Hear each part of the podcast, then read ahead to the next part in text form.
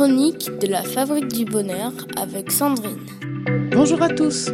Nous poursuivons notre série dédiée à nos émotions de parents. Hier, nous avons abordé le poids de la colère dans notre vie. Aujourd'hui, nous verrons quelques pistes pour mieux surmonter cette colère et éviter les situations de violence verbale ou même physique. Premier réflexe, reconnaissez votre colère. Prenez conscience des signes qui accompagnent votre colère. Tension musculaire, accélération du rythme cardiaque, migraine, poings serrés, etc. Au moment où la colère fait son apparition, soyez attentif à sa durée et à son intensité.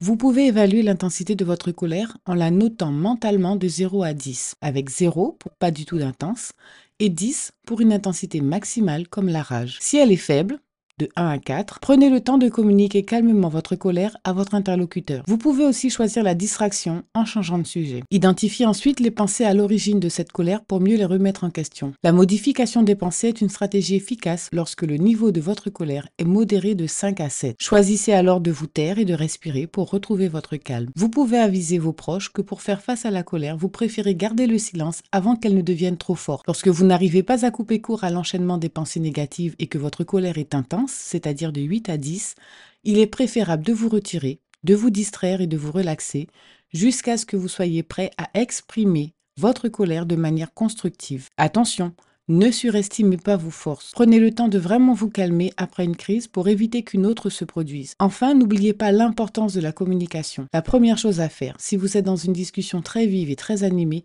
est de vous calmer et de bien considérer vos réponses. Il est préférable de prendre un certain recul et de songer sérieusement à ce que vous voulez dire. De plus, écoutez attentivement ce que votre interlocuteur vous dit et prenez le temps de réfléchir à vos mots avant de répondre. Car en étant sur la défensive ou en contre-attaquant, vous ne feriez qu'alimenter votre propre colère et celle de l'autre. En exprimant clairement et directement vos idées, vos sentiments, vos besoins et vos goûts, tout en respectant vos droits et ceux des autres, vous développez l'affirmation de soi. Ainsi, en vous affirmant, vous évitez non seulement les conflits, mais vous aurez davantage de chances d'obtenir ce que vous souhaitez. La colère est très utile car elle nous invite à nous affirmer. S'affirmer, c'est se donner le droit de penser, de ressentir et de vouloir des choses et de le dire dans le respect de l'autre. Rappelez-vous que contrôler et surmonter sa colère est un processus d'apprentissage continu. Alors soyez patient et persévérant dans vos efforts pour mieux contrôler vos réactions. Voilà très chers parents, notre chronique touche à sa fin. Je vous dis à demain pour la suite de notre série. Pour conclure, la vie sera toujours remplie de frustrations, de douleurs, de pertes et d'actions imprévisibles de la part des autres. Nous ne pouvons rien changer à cela, mais nous pouvons changer la façon dont nous laissons ces événements nous atteindre. Pour les parents cherchant un accompagnement, planifiez votre rendez-vous directement sur le site www.fabriquedb.com. La première séance est offerte.